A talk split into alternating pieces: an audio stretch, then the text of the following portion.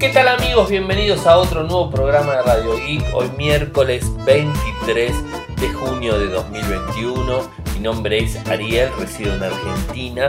Me siguen desde Twitter, el nick es arroba arielmcor. En Instagram es arroba arielmcor. En Telegram nuestro canal Radio Geek Podcast, nuestro sitio web infocertec.com.ar. Como todos los días realizamos un resumen de las noticias que han acontecido en materia de tecnología a lo largo de todo el mundo y hoy tengo varias cosas para comentarles. En principio una bomba de último momento que ha pasado hace 4 horas, no más que eso. El, digamos, este, el deceso de eh, John eh, McAfee eh, con 75 años, ahora les voy a contar un poco más sobre, sobre el tema. falleció, supuestamente se suicidó, mejor dicho y eh, bueno, en una prisión de Barcelona. Ahora les voy a contar un poco, un poco más del tema. Twitter para iOS ahora permite compartir tweets directamente en Instagram Stories. Todos los rumores del iPhone 13 en un solo video. Posible fecha de lanzamiento del iPhone 13.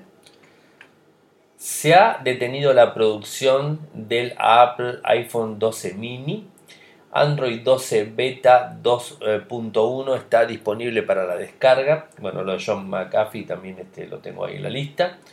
Eh, sorpresa, el Huawei P50 con el Snapdragon 888 sería 4G, no 5G. Nvidia Canvas, una herramienta con uso de la inteligencia artificial. Un nuevo reloj se filtra de Samsung eh, las tiendas de Facebook llegarán a WhatsApp dentro de muy poco. Microsoft vuelve a lanzar actualizaciones automáticas en Windows 10 sin preguntar. Y por último, OneDrive se actualiza con un editor de fotos en su web y en Android. Así que bueno, eso tenemos las noticias del día de hoy. Eh, creo que una, una, de las formas eh, en relación a Twitter y cómo compartir un tweet en Instagram eh, creo que una de las formas que utilizamos todos es captura de pantalla, recortar la foto y subirla a Instagram como una imagen, ¿no? Esto creo que en algún momento va a terminar y gracias a qué? Gracias a que Twitter está implementando una función en principio en iOS, algo que todavía no logro entender por qué no lo lanzan primero en Android, o sea, no entiendo, primero lo lanzan en iOS eh, y bueno, va a permitir que directamente eh, agarres el, la, digamos, este, el tweet que, que, querés compartir, vayas a compartir el mismo con las flechitas que tiene abajo, vieron las flechitas de abajo, y compartamos directamente en la historia de Instagram. O sea, lo va a compartir como una imagen y no vas a tener que hacer esa captura de pantalla, recortar y bueno, todo ese tipo de cosas. Inclusive se va a poder acceder al tweet porque haces digamos, este, eh, tocas la imagen y te va a acceder directamente al tweet. La verdad que es una, buena opción eh, que lo deberíamos tener en los dos sistemas operativos. Así que bueno, esto es algo que se dio a, conocer en el día de hoy, eh, donde por favor deje de publicar capturas de pantalla de tweets en Instagram Stories ahora puedes compartir tweets directamente en iOS. Esto es lo que publicó eh, Twitter en, en, su red social, obviamente. Eh, y no, no da mucha más este, detalles de cuándo va a ser que Android permita hacer la misma operatoria. Disculpen. Eh, tenemos un video que lo, que lo publicamos, un minuto 30 más o menos, de el supuesto el supuesto iPhone 13 Pro, 1.35 para ser más, más precisos. Eh, es un video que tenemos eh, que tener en cuenta algo, es sobre renders que se fueron filtrando, o sea, no es nada oficial. se muestra un notch no tipo gota, sino tipo ceja, bastante grande, los botones en el lateral, como siempre, una pantalla con muy chiquitos bordes en los laterales y la parte inferior. Eh, la cámara, digamos, este, obviamente en ese notch tipo ceja. En la parte trasera, tres cámaras, eh, una al lado de la otra, el flash LED eh, y una cámara adicional que, no sé bien para qué sería. ¿Qué más? Sobresalen bastante las cámaras según el render que se puede ver en el dispositivo, de varios colores, obviamente. digamos, un, equipo más del formato rectangular, o sea, digamos, este, con, eh, con, unos este, bordes bastante bien marcados, o sea, estéticamente se ve muy lindo el dispositivo, o sea, no vamos a decir que no, se ve más que lindo. Una pantalla que supuestamente va a ser de, Samsung, eh, el dispositivo, así que bueno, es interesante que vean ese video, eh, es filtrado. pero no sabemos si es el original. Así que bueno, a tener, a tener en cuenta eh, lo que se ve y digamos este simplemente tomarlo eh, pero no tomarlo como palabra final sino que habrá que esperar bastante. Y cuánto habrá que esperar para conocer más detalles del iPhone 13 o sea conocer todos los detalles. Bueno supuestamente según eh, una filtración digamos este tendríamos que esperar hasta el 24 de septiembre. Y Tengamos en cuenta que el año pasado, el 2020, fue un año bastante particular, eh, año, el primer año de la pandemia, con lo cual esto eh, demoró bastante los lanzamientos de, varios dispositivos eh, de todos los fabricantes. Apple no, fue la excepción, de hecho se, demoró, se demoró bastante, o sea, casi un mes se pasó hasta octubre, o sea, normalmente se lanza en septiembre, pero bueno, se pasó a octubre. Las, cuatro versiones, eh, así que digamos, se demoró. ¿Qué es lo que está haciendo Apple ahora? Está trabajando muy fuertemente con todos los, canales de fabricación y con todos los insumos que necesita para poder sacar el iPhone 13 en tiempo y forma en septiembre como lo hace todos los años. Así que bueno, habrá que esperar. Supuestamente la fecha filtrada, digamos, este, que no la confirmamos, obviamente, que no está confirmado porque Apple nunca confirma un rumor, sería el 24 de septiembre. Así que bueno, a estar atentos, faltan todavía unos meses, así que a no apurarse mucho. Hicimos con Apple y les cuento que el iPhone 12 mini es un teléfono, es el más pequeño que tiene 5G, o sea, es el más pequeño del mercado con 5G eh, es un, teléfono eh, que no ha vendido muchos dispositivos a lo largo de todo el mundo.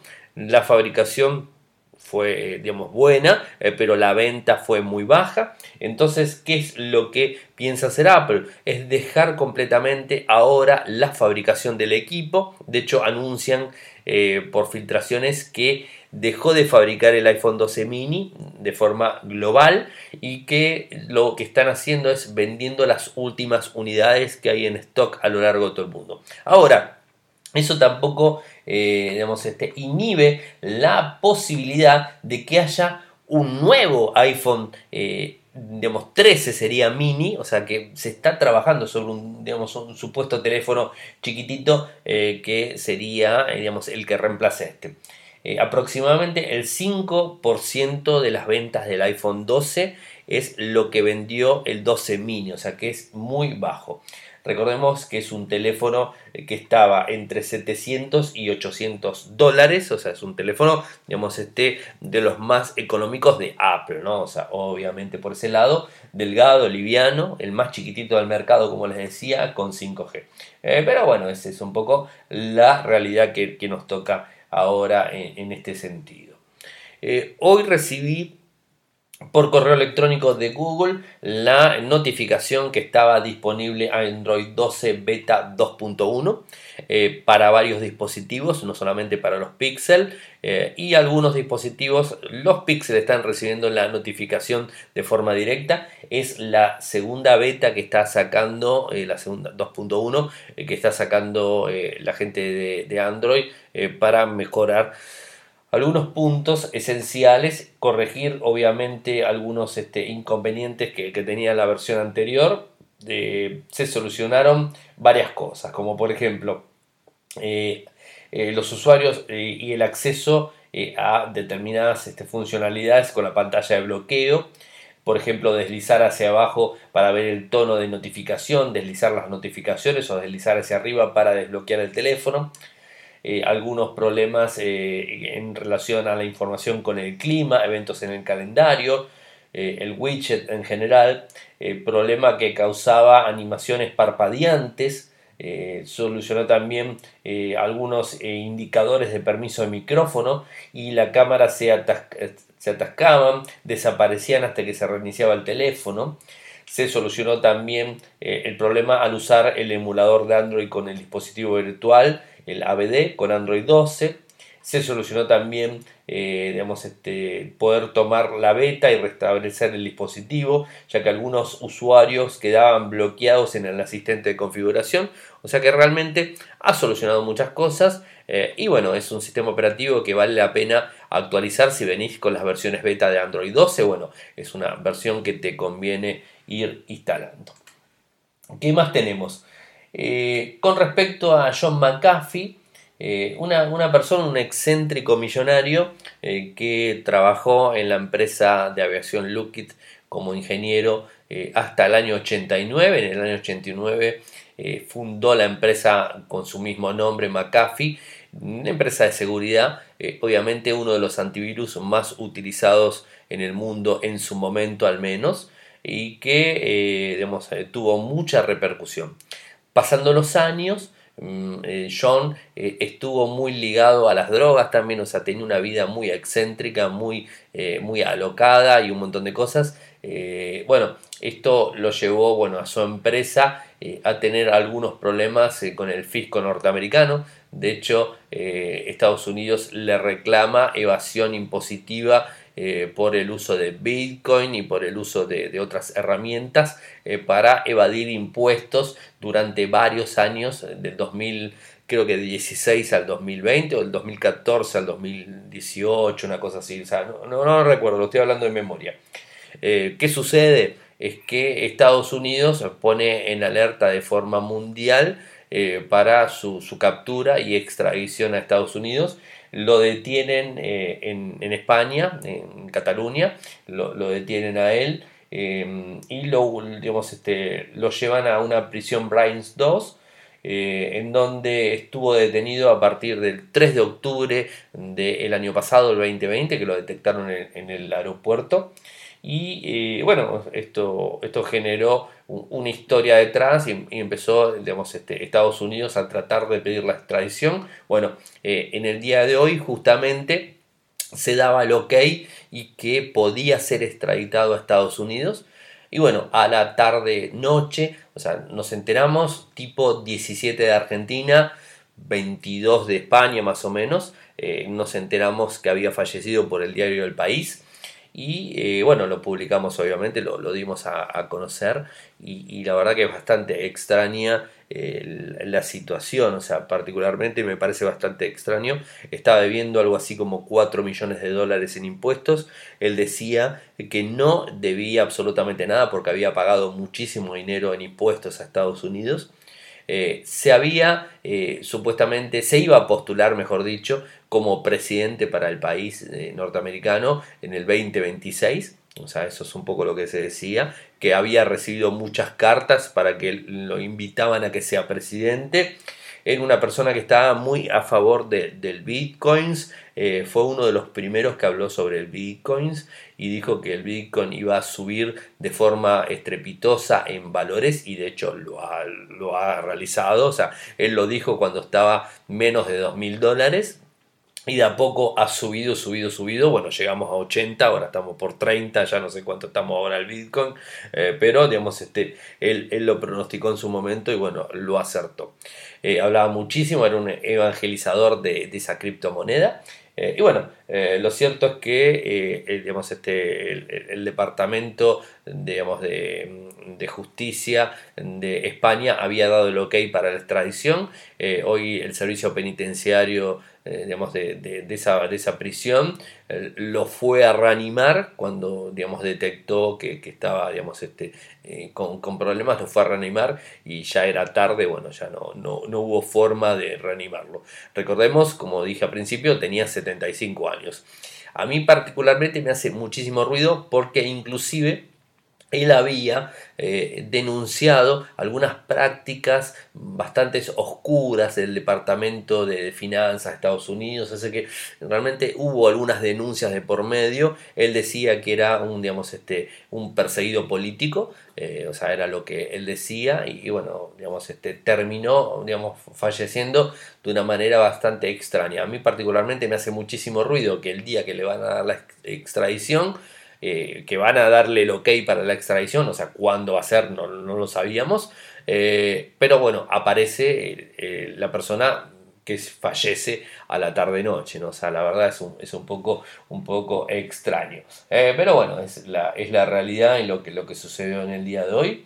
Y bueno, es, este, es la historia para, para contar. Eh, que salió muy tarde. De hecho, muchos, eh, muy, muy pocos blogs de tecnología lo han publicado. Seguramente mañana va a estar plagado de información de McAfee. Eh, hoy nosotros en Infocertec lo hemos contado casi, casi, no como primicia, porque algunos otros medios lo habían contado aquí en Argentina, pero bueno, lo contamos de forma bastante rápida cuando sucedió. y bueno, vayamos a otro tema y que tiene que ver con Huawei saben que se viene el Huawei P50, eh, pero va a venir eh, con un microprocesador del más potente, el Snapdragon 888, que es 5G, pero va a venir con una versión que no va a contar con 5G, sino que va a ser 4G. Y ustedes dirán por qué van a quitarle el, 5G a ese microprocesador eh, para brindárselo a Huawei al P50? Bueno, justamente porque el inconveniente que está teniendo Huawei eh, en relación al, digamos, este, al, problema que, inició Donald Trump eh, ya hace un tiempo, eh, con la lista negra y ese tipo de cosas, tenía que ver mucho con la tecnología 5G. Entonces Qualcomm para poder fabricarlo un microprocesador lo tiene que sacar en 4G. Y esto además genera un microprocesador digamos, diferente y además con más potencia. ¿Cómo se va a llamar el microprocesador?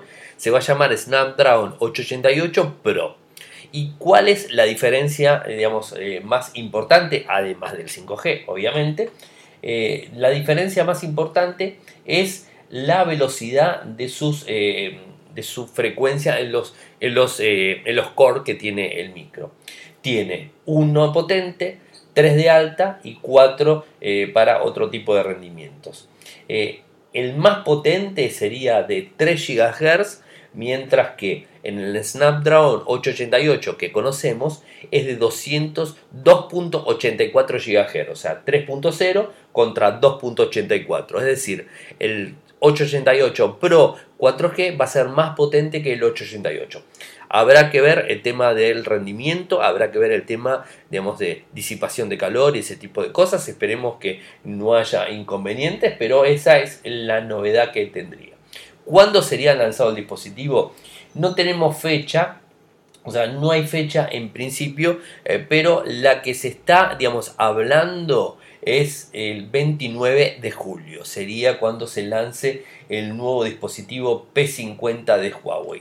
Recuerden que eh, le ha prohibido Estados Unidos eh, de alguna manera que fabrique em, o le, impuso eh, determinadas sanciones y esto le complicó la existencia para poder seguir fabricando microprocesadores Kirin. Entonces es por eso que está buscando la, la solución alternativa como MediaTek en su, en su momento también lo estaba buscando. Y bueno, en este caso Qualcomm, la verdad no lo sabía, que va a estar fabricando un micro en 4G para ellos de forma específica.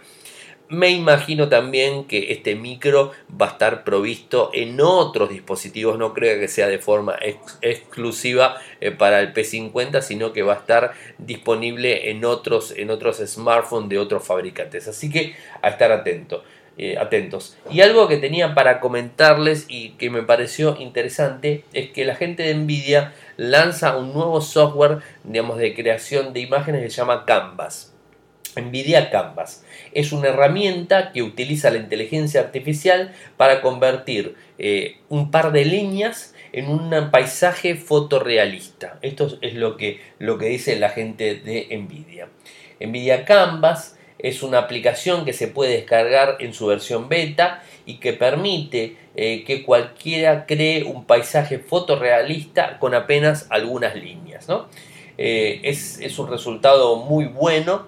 Eh, se ha lanzado ya eh, en marzo del 2019, pero todavía no estaba de, esta forma tan, digamos, tan, tan fuerte y disponible para la descarga de forma pública. Hoy está disponible para poder sacarlo sin ningún tipo de problemas. Trabaja con inteligencia artificial, obviamente, digamos, permite hacer un montón de funciones lo más importante es que necesitas tener Windows 10 como sistema operativo, obviamente, y una placa gráfica GeForce eh, o Quadro o Titan de las familias RTX. O sea, no puedes tener cualquier placa de video y tampoco otro sistema operativo que no sea Windows 10. Así que bueno, eso es para tenerlo en cuenta, pero se puede descargar. Les voy a poner el enlace para que accedan al mismo. Y sobre filtraciones, eh, se viene el evento de, Samsung. Sobre filtraciones nos encontramos con eh, otro, nuevo, eh, otro, nuevo, otro nuevo reloj de Samsung y que confirmó digamos, la fusión, que esto ya lo sabíamos, de Wear OS y quitando a Tyson directamente. veremos un nuevo dispositivo, el Galaxy Watch Active 4 eh, que se presentará en, varios colores, en negro, verde, plateado y dorado. Tendrán dos botones físicos en el lado derecho, es un poco lo que se sabe. Disculpen. Eh, en la estética va a ser muy deportiva, eh, más neutral que las anteriores. va a utilizar un procesador de 5 nanómetros que va a brindarle cierta fluidez y se espere que se espera mejor dicho que se lance en el Mobile World Congress así que bueno a estar atentos al próximo lanzamiento la tienda de Facebook llegará pronto a WhatsApp digamos dentro de muy poco eh, Mark Zuckerberg ha anunciado hace unas horas desde una de, las nuevas salas de audio de la red social de, WhatsApp eh, de la red social de Facebook, que, WhatsApp permitirá el acceso a las tiendas de Facebook o Facebook Shops a los usuarios que quieran comprar de forma directa. Em, esto es un poco lo que, lo que está diciendo. En Instagram tenemos algo similar con las tiendas que llegaron justo hace casi un año. De hecho, eh, en la aplicación de Facebook el botón de Marketplace o tienda se va acercando para que se convierta en uno de los principales de la barra navegación superior, es lo que se está diciendo.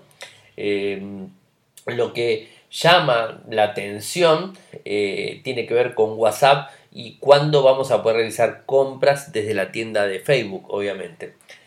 Eh, Zuckerberg mencionó tres actualizaciones para el e-commerce que llegarán como servicios o soluciones vinculadas directamente a Facebook.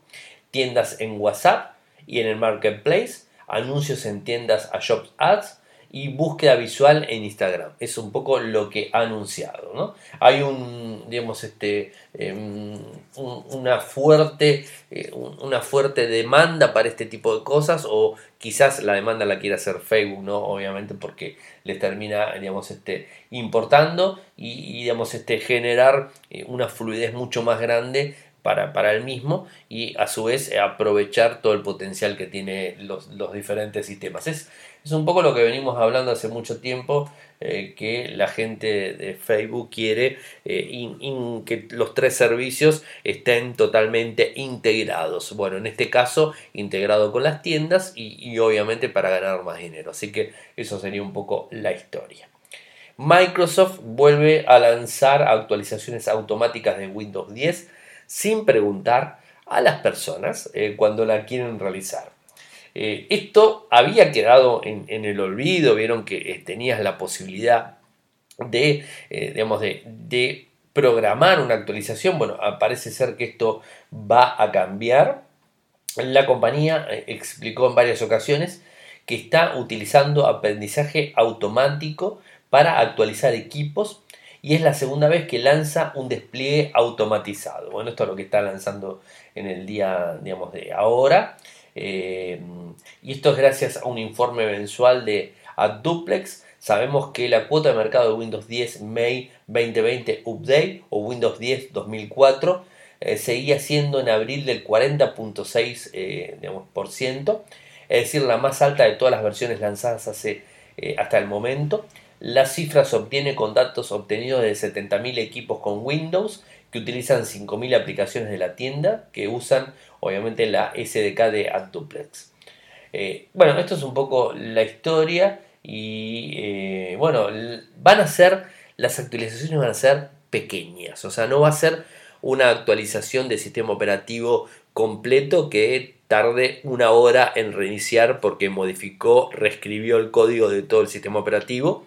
Van a ser actualizaciones pequeñas, con lo cual a no asustarse mucho, eh, pero van a ser actualizaciones que se va a hacer digamos, de, forma directa y que no vas a tener la posibilidad de, digamos, de, bloquearla, de pararla, ni nada que se le parezca. Va a entrar la actualización, se va a hacer la actualización y va seguramente a reiniciar el dispositivo sin que puedas hacer mucho. Sinceramente Microsoft había desistido de hacer ese tipo de cosas, pero bueno, evidentemente hay alguna que otra actualización por los porcentajes que les dije que realmente se necesita que hagan actualizaciones porque muchos usuarios terminan no realizándolas. Entonces, bueno, sería un poco la historia vendría desde ese lado.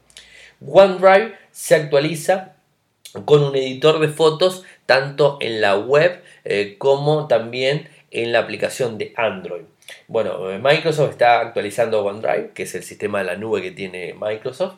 Eh, y bueno, ha incluido un sencillo editor de fotografías para modificarlas como nosotros querramos, obviamente sin necesidad de herramientas adicionales. Eso es lo más importante. ¿Qué permite hacer? Cosas básicas. Recortar, rotar, voltear, hacer ajustes de luz y también de color. O sea, no le vamos a pedir eh, hacer una edición, o sea, eh, poner en capas, o sea, armar una capa, no, no, ese tipo de cosas no se puede. O sea, cosas bastante básicas el editor no es tan potente, es un software muy básico, algo que en Google Fotos lo tenemos hace mucho tiempo, o sea, no es algo extraño, ¿no?